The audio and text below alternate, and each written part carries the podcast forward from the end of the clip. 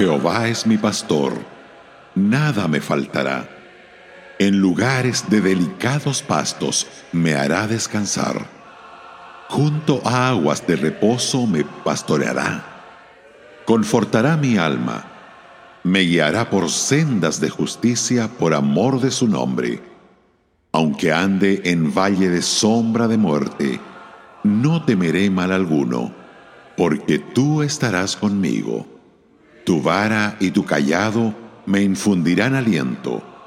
Aderezas mesa delante de mí, en presencia de mis angustiadores. Unges mi cabeza con aceite, mi copa está rebosando. Ciertamente el bien y la misericordia me seguirán todos los días de mi vida, y en la casa de Jehová moraré por largos días. Salmo capítulo 23.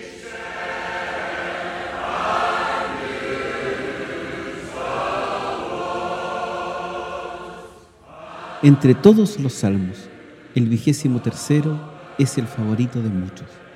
Un hermano lo llamó el Salmo Alondra, pequeño y de plumaje poco vistoso, cantando tímidamente en la oscuridad.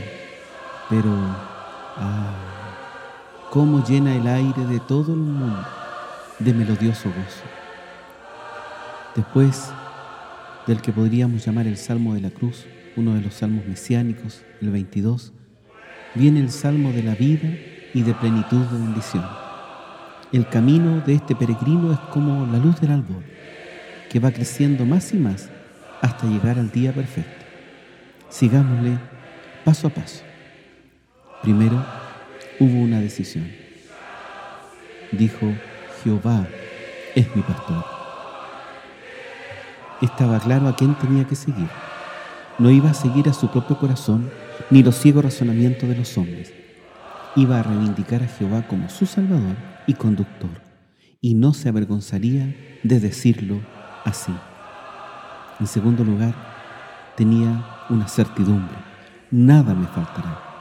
Los impíos aunque fuertes como leones jóvenes, padecen necesidad y hambre, pero los que buscan al Señor no carecerán de ningún bien. Mi Dios, pues, suplirá todas vuestras necesidades, nos dice la Escritura. Tienen la promesa de su pastor y la creen. En tercer lugar, había en él reposo.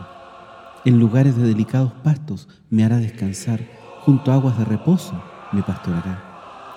El reposo de la fe en el Señor es un reposo plácido y refrescante. Él no dice reposo sin conducir al mejor lugar en que pueda ser hallado, en su amor, los pastos delicados.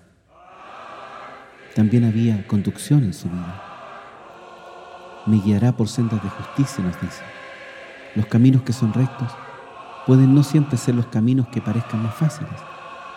Los peregrinos de Bunyan por ejemplo, encontraron más fácil saltar la valla y tomar la senda que llevaba al castillo del gigante desesperación. La conducción que el Señor da es por amor de su nombre. También había valor, aunque pasara por valles de sombra o de muerte. No temería mal alguno.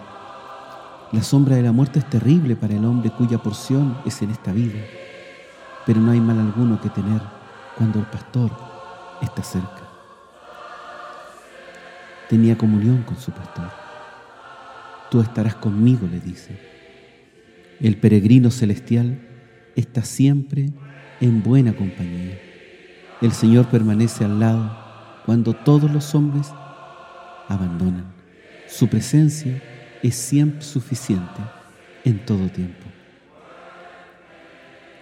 Tu vara y tu callado me infundirán aliento. Hay consolación en esto.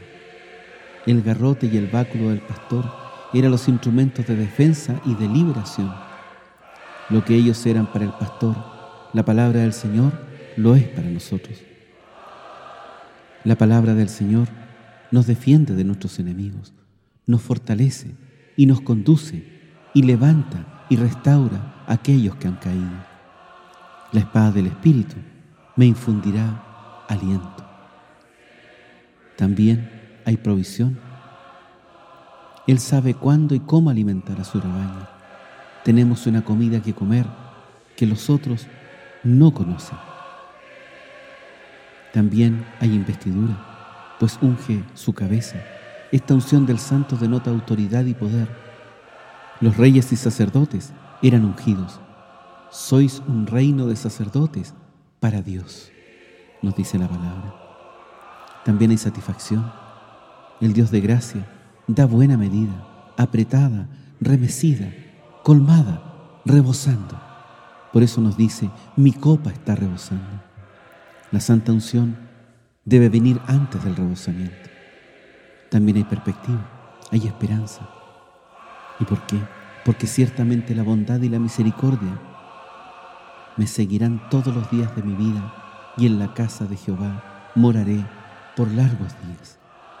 Bondad para suplir y misericordia para perdonar todos los días de esta vida y una morada celestial preparada más allá de esta vida, donde estaremos para siempre con el amado de nuestros corazones, nuestro Señor Jesucristo.